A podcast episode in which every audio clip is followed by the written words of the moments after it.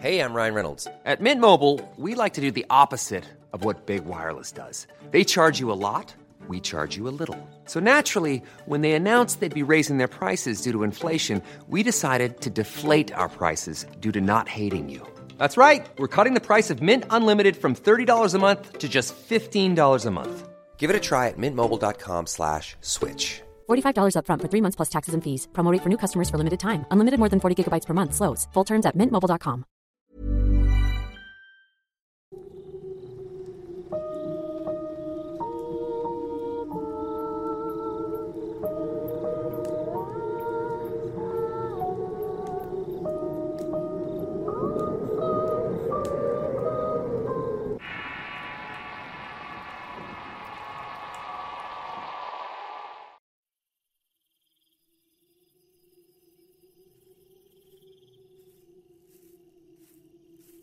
La semana pasada hablábamos acerca de la magia negra, uno de los pilares de cualquier práctica esotérica que tenga que ver con temas ocultos en donde intervienen fuerzas oscuras o entidades de las llamadas demoníacas.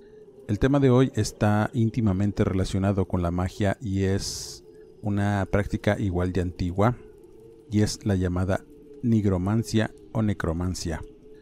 En términos simples, la nigromancia es un modo especial de adivinación mediante la evocación de los muertos. El término sugiere negra o arte negro en el que los resultados maravillosos se debe a la acción de los espíritus malignos. La práctica de la nigromancia supone la creencia en la supervivencia del alma después de la muerte, la posesión de un conocimiento superior por el espíritu incorpóreo y la posibilidad de comunicación entre los vivos y los muertos. Las circunstancias y condiciones de esta comunicación, como el tiempo, el lugar y los ritos a seguir, dependen de las diversas concepciones que se abrigaban sobre la naturaleza del alma difunta, su morada, sus relaciones con la tierra y con el cuerpo en el que se encontraba al momento de morir. Esta práctica no tiene un origen específico, aunque se tienen registros muy antiguos de su presencia desde mucho antes de los orígenes de las civilizaciones junto con otras eh, formas de adivinación y magia, la nigromancia se encuentra en todas las naciones de la antigüedad y es una práctica pagana que aparece a lo largo del tiempo y en muchas eh, culturas alrededor del mundo, desde las más primitivas hasta las más modernas. En los primeros siglos de la era cristiana, la práctica de la nigromancia era común en las llamadas culturas paganas o aquellas que no seguían las doctrinas de un Dios eh, judío cristiano, el cual dominaba la vida y obra de todo el mundo conocido en aquella época. Esta práctica estaba asociada con otras artes mágicas y otras formas de prácticas supuestamente demoníacas, y se advertía a los cristianos en contra de estas a riesgo de ser perseguido y ejecutado por brujería o adoración al demonio. Era común que la iglesia catalogar a la nigromancia como una práctica en la que los demonios se representan a sí mismos como las almas de los muertos. Poco a poco el término nigromancia perdió su sentido estricto y se aplicó a todas las formas de esoterismo oscuro como la alquimia, la brujería y la magia. En términos más recientes, la nigromancia como creencia y práctica reaparece bajo el nombre de espiritismo aunque este término es una forma suave en realidad de definirlo de acuerdo a los alcances y a los fines.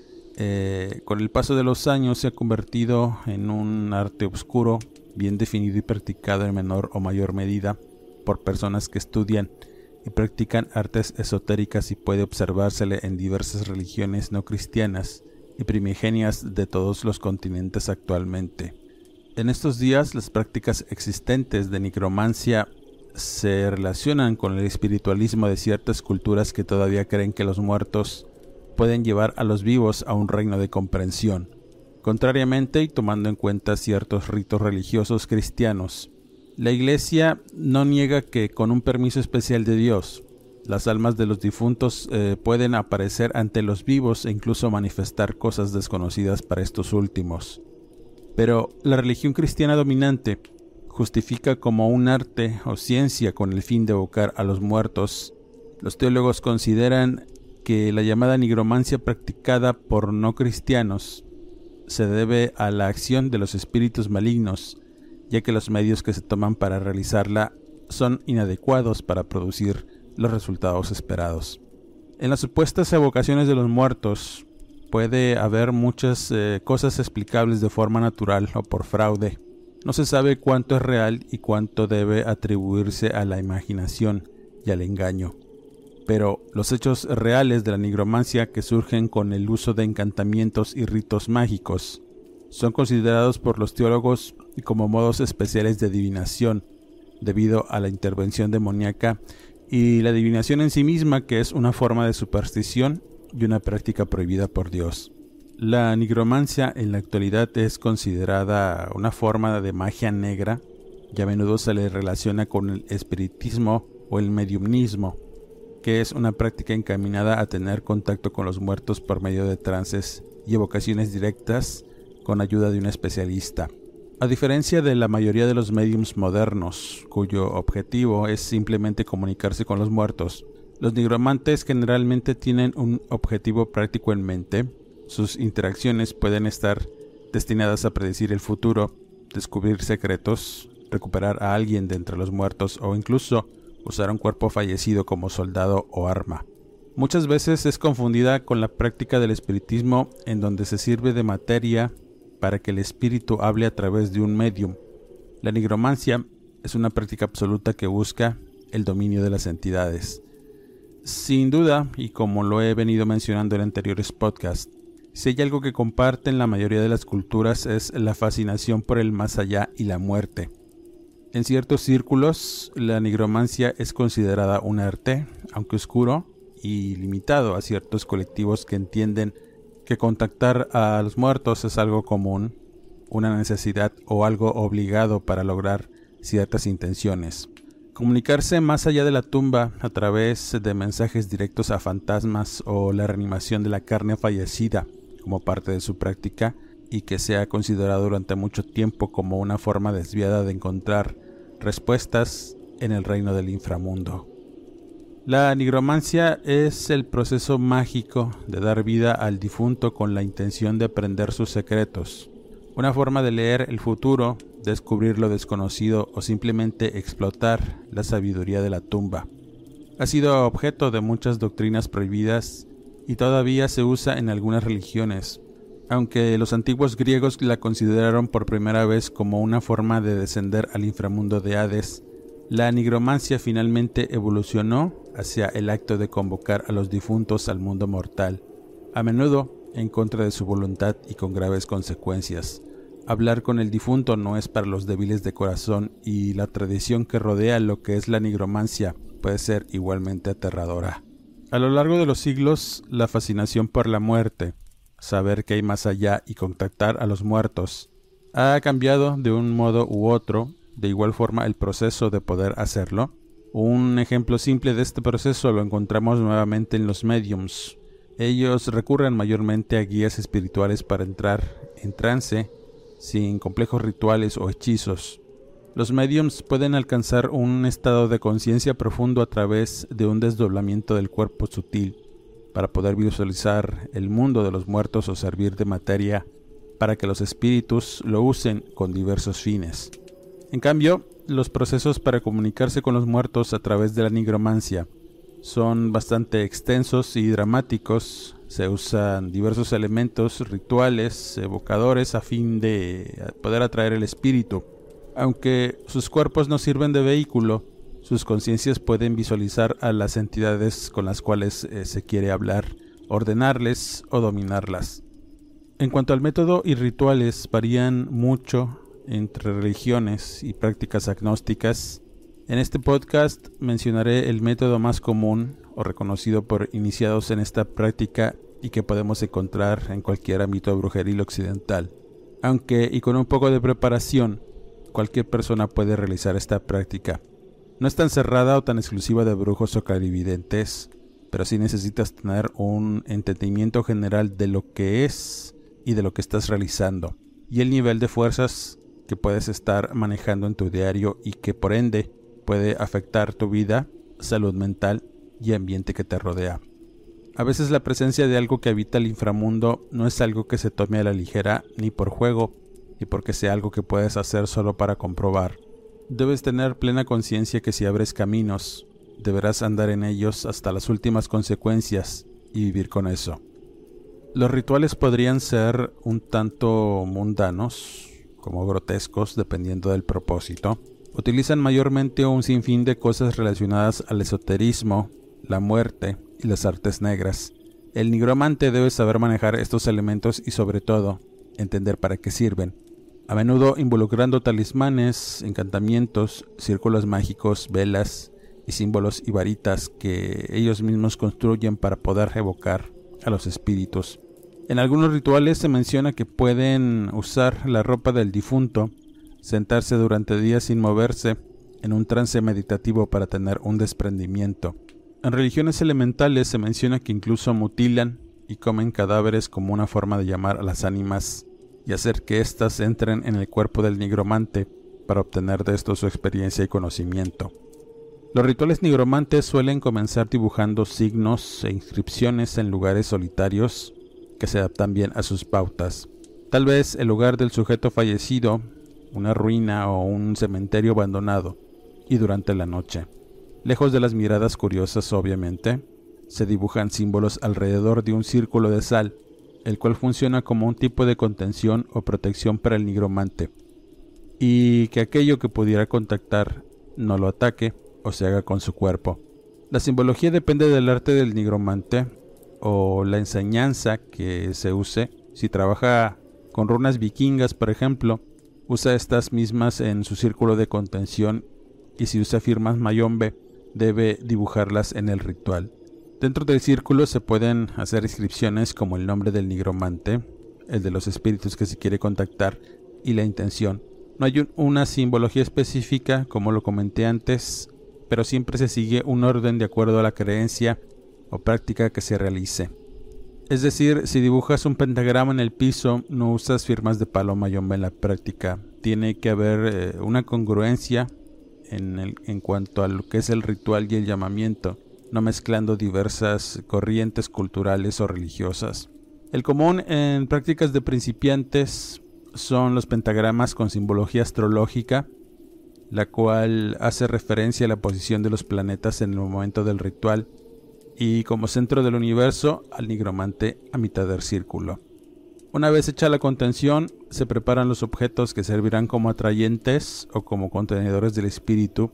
Pueden ser jarrones, espadas, velas e incluso muñecos.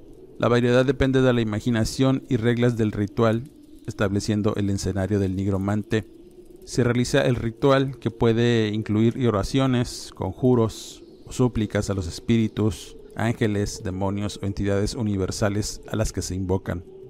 En algunos rituales también se hacen sacrificios de sangre, la cual se ofrece como pago al espíritu invocado y que sirve como vehículo para facilitar la transición entre su mundo y el de los vivos, aunque también se pueden usar otros elementos esparcidos o dispuestos en jarras o contenedores todo depende del ritual y a qué fuerza se quiere invocar. En ciertos llamamientos incluso se utilizan pasajes bíblicos que igual funcionan como atrayentes y abre caminos. Cuando el espíritu se hace presente, suceden cambios en el ambiente o hay señales de su presencia que el nigromante debe de interpretar. Una vez hecho contacto, se debe mostrar respeto y dar a conocer la intención del ritual. En términos generales así se realiza hay variantes, pero la finalidad siempre es la misma, el dominio de las entidades para la realización de diversos fines de acuerdo a la necesidad del nigromante, sea benéfica o destructiva. Hey, I'm Ryan Reynolds. Recently, I asked Mint Mobile's legal team if big wireless companies are allowed to raise prices due to inflation. They said yes. And then when I asked if raising prices technically violates those onerous two-year contracts, they said, "What the f*** are you talking about? You insane Hollywood ass." So to recap, we're cutting the price of Mint Unlimited from $30 a month to just $15 a month. Give it a try at mintmobile.com slash switch. $45 upfront for three months plus taxes and fees. Promo for new customers for limited time. Unlimited more than 40 gigabytes per month. Slows. Full terms at mintmobile.com. If you're looking for plump lips that last, you need to know about Juvederm lip fillers. With Juvederm Volbella XC and Juvederm Ultra XC, your lip look, whether it's subtle or bold, can last up to one full year with optimal treatment and no additional maintenance. Find a licensed specialist and see if it's right for you at Juvederm.com today. That's J U V E D E R M.com. Add fullness to lips in adults over 21 with Juvederm Volbella XC or Juvederm Ultra XC. Do not use if you have severe allergies or a history of severe allergic reactions, or if you're allergic to lidocaine or the proteins used in Juvederm. Tell your doctor if you have a history of scarring or taking medicines that decrease the body's immune response or that can prolong bleeding. Common side effects include injection site redness, swelling, pain, tenderness, firmness, lumps, bumps, bruising, discoloration, or itching. As with all fillers, there's a rare risk of unintentional injection into a blood vessel, which can cause vision abnormalities, blindness, stroke, temporary scabs, or scarring. For full important safety information, visit juvederm.com. ¿Qué tal te vendría una limpia de primavera? Sin duda la llegada de una nueva estación es la oportunidad perfecta para traer mejor energía a tu vida, incluyendo abundancia y dinero en efectivo por tus compras diarias gracias a iBota. Así es, y lo mejor es que no tendrás que recurrir a la brujería para traer riquezas. Solo descarga la aplicación de iBota totalmente gratis. Agrega tus ofertas y obtén dinero real que podrás transferir a tu cuenta bancaria, PayPal o tarjetas de regalo. Forma parte de la comunidad de 50 millones de usuarios que ya disfrutan de los beneficios de más de 2.700 marcas y gana hasta 256 dólares por año. Con iBota ya no tendrás que recurrir a un amarre de amor para conquistar a tu crush. Y con el dinero que ahorraste podrás invitarla a una cena elegante. O al fin comprar ese viaje con el que siempre soñaste. Y si eso no es suficiente para convencerte, en este momento iBota está ofreciendo a nuestro público 5 dólares. Solo por probar iBota usando el código ROR cuando te registras. Solo tienes que ir al App Store o Google Play Store y descargar la aplicación iBota gratis. Para comenzar a ganar dinero en efectivo y usar el código ROR. Eso es iBota en Google Play o App Store y usa el código ROR. Atrae abundancia a tu vida con iBota y corre a descargar la aplicación.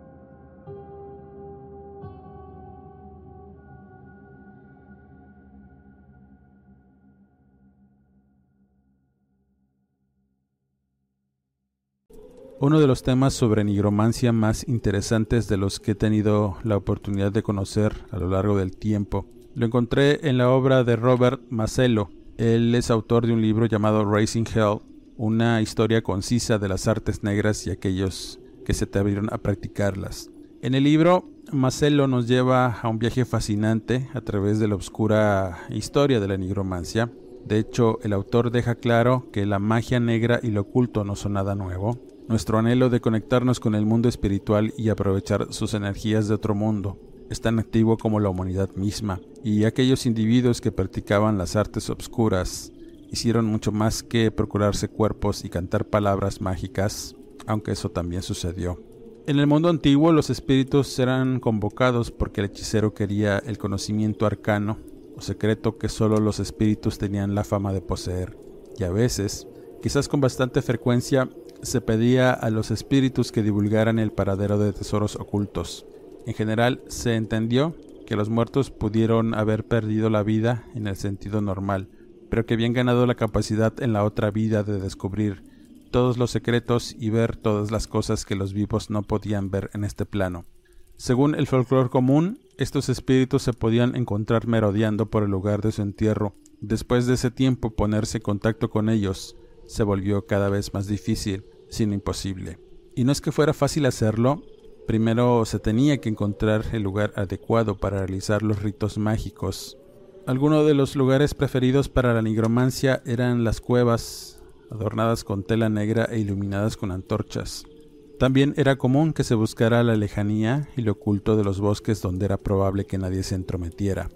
Las encrucijadas también eran populares quizá sobre la base de la teoría de que muchas almas, tanto vivas como muertas, estaban acostumbradas a pasar en este tipo de lugares abandonados y oscuros. Los castillos en ruinas, las abadías, los monasterios, las iglesias se consideraban buenos lugares al igual que por supuesto los cementerios. El mejor momento para la nigromancia era desde la medianoche hasta la una de la mañana. Si una luna llena brillante colgaba en el cielo, estaba bien, pero aún mejor si fuese una noche tempestuosa, llena de viento y lluvia, truenos y relámpagos. Estos eventos no eran para darle más drama a la práctica, se pensaba que los espíritus tenían problemas para mostrarse y permanecer visibles en el mundo real, pero el clima tormentoso por alguna razón los ayudaba a mostrarse con más claridad y los atraía hacia el caos de la tormenta, pues se pensaba que el lugar donde provenían, además de oscuridad, estaba en constante caos con los elementos antes mencionados. Era como andar en su territorio, mencionaban los nigromantes. El nigromante debía eh, hacer muchos preparativos.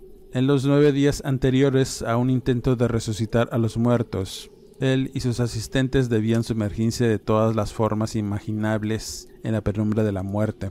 Se quitaban su atuendo habitual de todos los días y se vestían con ropa gastada y descolorida que habían robado de los cadáveres. Una vez hecho esto, recitaban los ritos funerarios sobre sí mismos, con el fin de atraer a los muertos Además de estas preparaciones, el nigromante debía seguir un ritual personal para purificar su cuerpo y poder entrar en comunión con los muertos. Debía consumir alimentos sin sal, porque la sal era un conservante, y en la tumba el cuerpo putrefacto no permanecía intacto. Consumían carne de perro, porque los perros eran criaturas de Hécate, diosa de los fantasmas y la muerte, cuya apariencia era tan terrible que a cualquiera que la conjurara se le advertía que apartara la mirada una mirada a ella y la mente se destruiría. Y en una especie de visión nigromántica de la Sagrada Comunión, el pan que comían era negro y sin levadura. Su bebida era jugo de uvas sin fermentar, y estos elementos simbolizaban el vacío y la desesperación del reino que estaban a punto de explorar. En todos estos preparativos el objetivo era crear una especie de vínculo de simpatía entre los nigromantes y las almas de aquellos a quienes esperaban convocar. Una vez realizado todo esto, el higromante y sus ayudantes debían dirigirse al cementerio y a la luz de sus antorchas trazar un círculo mágico alrededor de una tumba que planeaban perturbar y encendían un fuego con una mezcla de beleño, cicuta, azafrán, aloe, madera, mandragora y opio. Después de abrir el ataúd, el cuerpo exhumado debía ser colocado con la cabeza hacia el este, a la salida del sol, y sus miembros dispuestos en cruz. Junto a la mano derecha del cuerpo, el higromante debía colocar un plato pequeño, quemando con una mezcla de vino, masilla y aceite dulce, y tocando el cadáver con una varita de fresno tres veces. El mago recitaría un conjuro de su grimorio para que el espíritu se levantara de entre los muertos. En cuanto el cuerpo del difunto comenzara a moverse, era señal de que el conjuro había dado resultado, y el higromante debía tener el control de la situación en todo momento. En una ligera variación de este proceso, si el alma invocada se había suicidado, el hechicero debía tocar el cadáver nueve veces e invocarlo usando otros poderes, incluidos los misterios de las profundidades y los ritos de Hécate. También podría preguntarle por qué había cortado su vida, dónde residía ahora y a dónde probablemente iría en el futuro. Mientras esto acontecía, se ordenaba al espíritu que respondiera a las preguntas del hechicero, y si todo iba bien, el espíritu volvía a entrar en su cuerpo inerte y hacía que se pusiera de pie lentamente. Con voz cansada y gutural, el difunto respondía a cada pregunta que le hacía el nigromante. ¿Qué había más allá de este mundo de lágrimas? ¿Qué demonios nos estaban causando daño? ¿O dónde podría estar un tesoro enterrado? Eran clásicas preguntas que se hacían cuando el espíritu entraba en el cuerpo del difunto.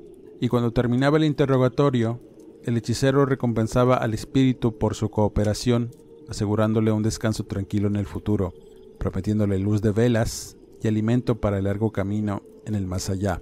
Cuando el cuerpo quedaba nuevamente inerte, se quemaba o se enterraba en cal viva para disolverlo.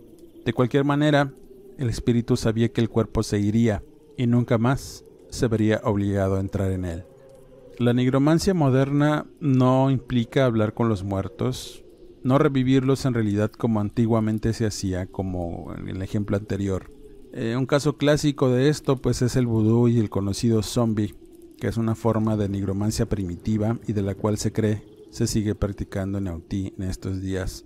Hoy en día podemos encontrar a muchas personas que afirman poder hablar con los muertos. Los nigromantes modernos cultivan relaciones de trabajo con los difuntos a través de cosas como el arte de arrojar huesos, por ejemplo, donde el futuro se lee en función de su ubicación, y tratar de evitar la brutalidad y la profanación de los cementerios como lo hacía la vieja escuela de los nigromantes.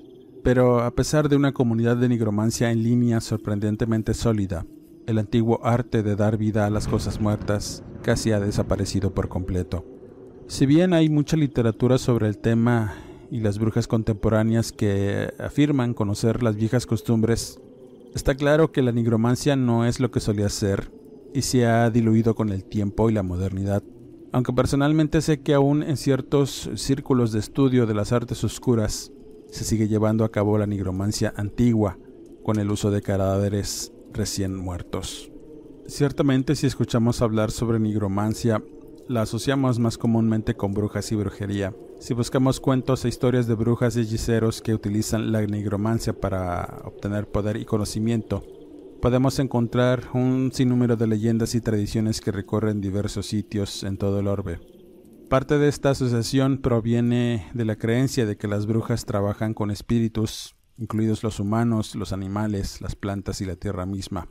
Como lo expliqué en el podcast sobre viajes astrales, la manera en cómo las brujas pueden viajar y dañar a través eh, de caminar por planos de la existencia, incluidos los de la muerte. Ciertamente las costumbres de antaño en este terreno han cambiado, y la percepción de la práctica de igual manera se ha modernizado, por llamarlo de alguna forma. Dentro de las historias relacionadas quisiera compartirles una que me fue contada por un amigo cercano, y de la cual no tengo duda alguna de que haya recurrido a la nigromancia para hacerse de fortuna una posición dentro de la sociedad. Habíamos crecido juntos en la misma colonia y de hecho él siempre tuvo una condición de ver a los muertos. Había sido uno de los amigos que vio por última vez a Cubetitas, relato que compartí en este canal hace tiempo. Él siempre fue de extracto humilde, muy apegado a su familia, compuesta de sus padres y un hermano vicioso que delinquía y que siempre andaba a salto de mata. Aunque él no siguió los pasos de su hermano, sus actividades ilícitas Siempre tuvo la ambición de tener cosas que no podía alcanzar. Había estudiado hasta la prepa y anduvo de trabajo en trabajo viviendo el día, hasta que en una ocasión me comentó que se iría a los Estados Unidos a trabajar con un primo, y desde ahí ya no lo volví a ver. Pasado el tiempo, y al regresar a la colonia que me vio crecer, un torrente de recuerdos y experiencias me llegaron al igual que la voz inconfundible de mi amigo. Al verlo me sorprendí de ver su progreso y éxito aquel chamaquito humilde y harapiento con zapatos rotos como lo recordaba. Ahora era un hombre elegantemente vestido y manejando un vehículo de lujo. Al vernos, por supuesto, nos saludamos con gusto y comenzamos a platicar acerca de nuestras vidas. Él había regresado de los Estados Unidos y anduvo de aquí para allá buscando sustento hasta que se estableció un tiempo en la frontera Tamaulipas, donde su hermano trabajaba con personas dedicadas al crimen organizado pero no me quiso contar más invitándome a su casa en un fraccionamiento exclusivo para una comida un fin de semana.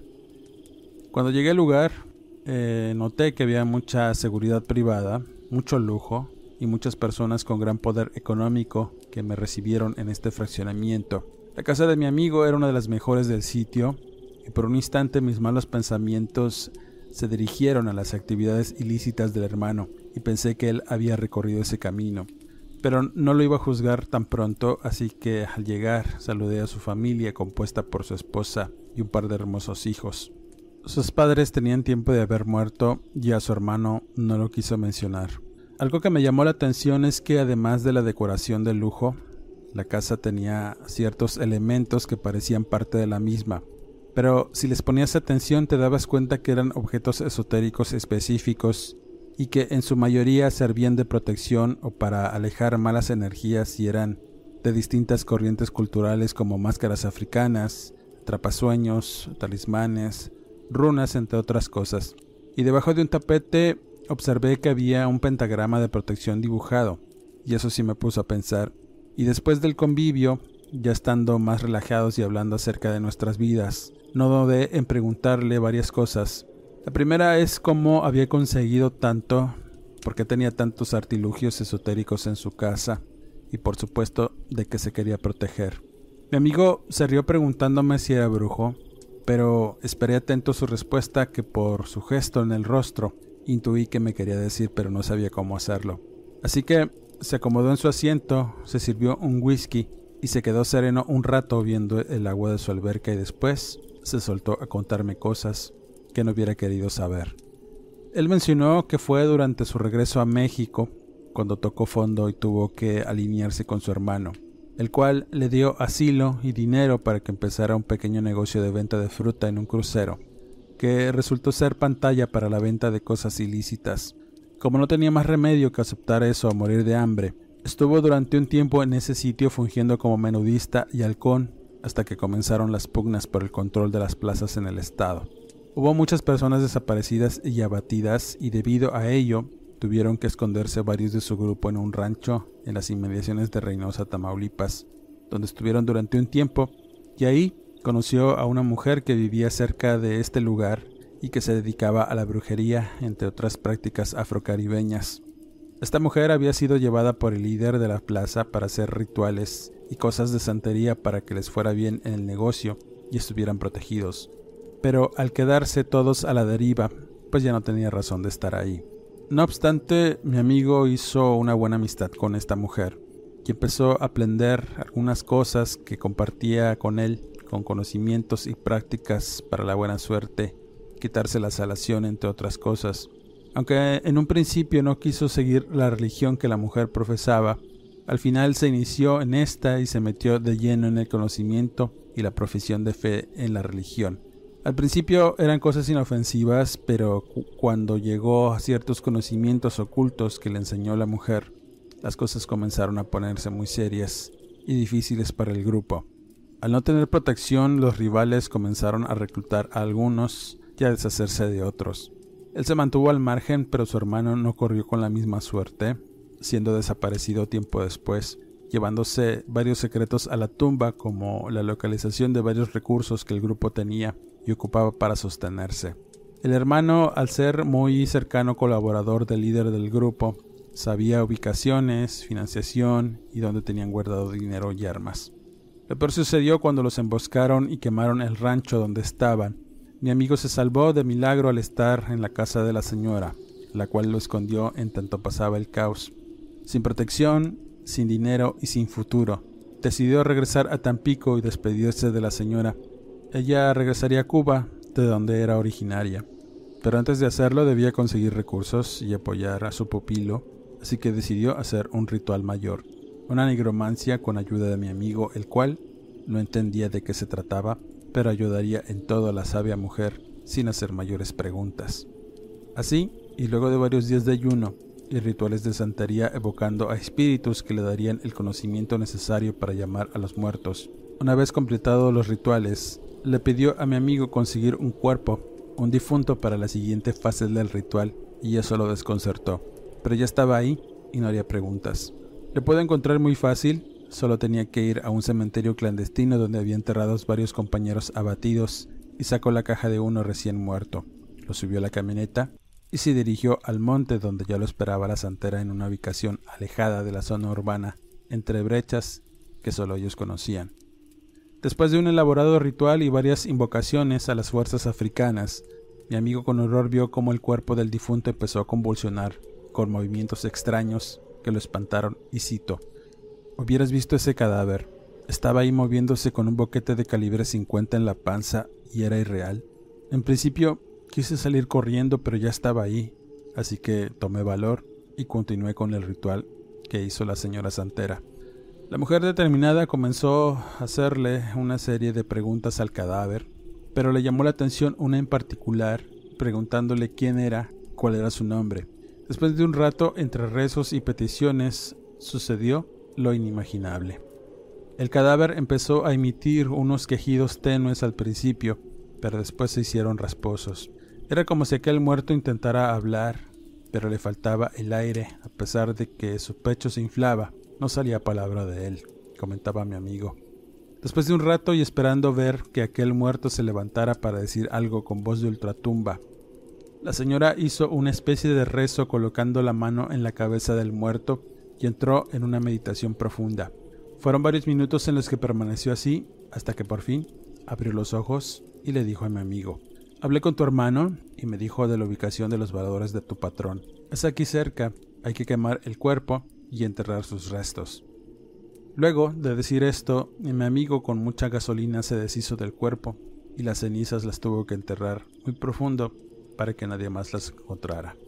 Después eh, de hacer esta aberrante acción, fueron a un lugar que conocían, era una casa de seguridad que solamente conocían muy pocos en la organización, y allí encontraron su pasaporte a una vida mejor y la señora una compensación para regresar a Cuba. Mi amigo, con los valores que encontró, simplemente se fue para los Estados Unidos, donde hizo una vida alejada de lo ilícito e hizo negocios legales ganando mucho dinero. Con el tiempo se estableció en Tamaulipas, iba y venía constantemente para visitar a sus padres los cuales habían vivido en aquella casa donde me había invitado a comer. En cuanto a las protecciones, me confesó que no había dejado de lado las prácticas religiosas y mencionaba que muchas veces dejaba salir ánimas trabajando con ellas para tomar decisiones. Ellos saben más que uno, afirmaba, y de algún modo empleaba toda aquella parafernalia esotérica para proteger a sus viejos y a su familia. Su vida no le importaba, pero sabía que si se descuidaba, aquello que invocaba algún día pudiera cobrarse con algún miembro de su familia. Después de la muerte de sus padres, tomó muy en serio lo de protegerse y hacer rituales de protección porque tenía la sospecha de que sus padres habían muerto precisamente por haber hecho algún tipo de encantamiento dentro de aquella casa. Usaba varios elementos que distaban mucho de su creencia santera, pero decía si fallaba esto, puede funcionar aquello, comentaba. Después de la plática me quedé pues muy sorprendido. Hasta ese momento no había sabido de casos como el que me contó, pero después de saber la historia, este tipo de relatos sobre nigromancia llegaron sin esperarlo. Luego de las despedidas, él regresó a los Estados Unidos, donde actualmente radica. Eh, vendió la casa de sus padres y nunca supe más de él. A veces eh, lo he podido encontrar en redes sociales platicamos acerca de diversas cosas sin mencionar el tema de la santería y por supuesto de su ritual extraño donde revivieron a un muerto. Con este relato cierro este podcast. Como comentario final diré que la nigromancia es considerada el arte de evocar las almas de los muertos para obtener de ellas revelaciones. Es utilizada por muchas culturas en la actualidad y en la antigüedad era uno de los primeros medios empleados para tratar de descifrar lo futuro. Aunque el propósito de la necromancia o nigromancia no siempre es el de hacer daño a alguien. En general se considera que el proceso de convocar a las almas de los muertos es algo inmoral y despreciable, por lo que se ha ganado su puesto en la categoría de las artes obscuras. Hoy en día es común encontrarla en ciertas sociedades que han diluido la práctica con fines de adivinación, implicando una comunicación con las personas ya fallecidas. La nigromancia ha pasado a ser un método adivinatorio o conjuro o conjunto de conjuros realizados con el objeto de establecer una comunicación con los espíritus o muertos para de esta forma influir en el curso de los acontecimientos o conocer qué depara el futuro. Existen diversos medios para ejecutarla. Está centrada principalmente en hechicería de sangre, invocación demoníaca, círculos rituales, conjuros con vocablos antiguos y finalmente invocaciones y evocaciones de espíritus. No importa el sistema de creencias que existan, todas en algún momento han invocado a los muertos para diversos fines y aún se sigue practicando en ciertas corrientes religiosas. Como siempre, la última palabra la tienen ustedes. Con este comentario agradezco el que me hayan acompañado en este podcast. Suscríbanse al canal, activen las alertas y denos pulgar arriba. Eso nos ayuda a seguirles trayendo buenas historias. Si te gusta la lectura, quieres adentrarte en ella, Búscame en redes sociales como Eduardo Liñán, escritor de horror. Sin más que agregar, les mando un cordial saludo y quedo de ustedes hasta el siguiente podcast.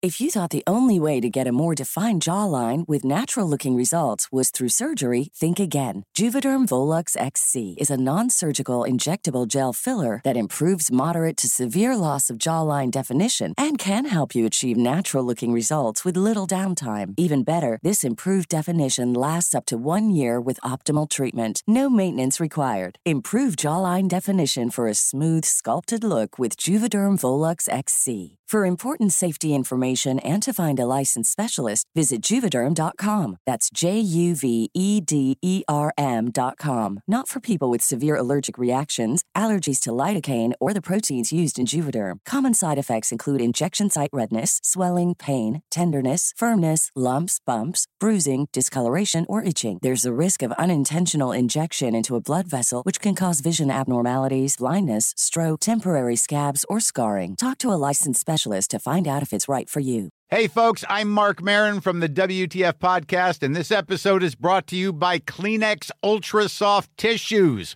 your ally to help tackle your allergy symptoms this season. I love the change of seasons, but nobody loves pollen and all those other things floating in the air that make you sneeze during this nice weather. Kleenex Ultra Soft Tissues are hypoallergenic and allergist approved, so fight back against watery eyes and runny noses without worrying about irritating your skin. For this allergy season, grab Kleenex and face allergies head on.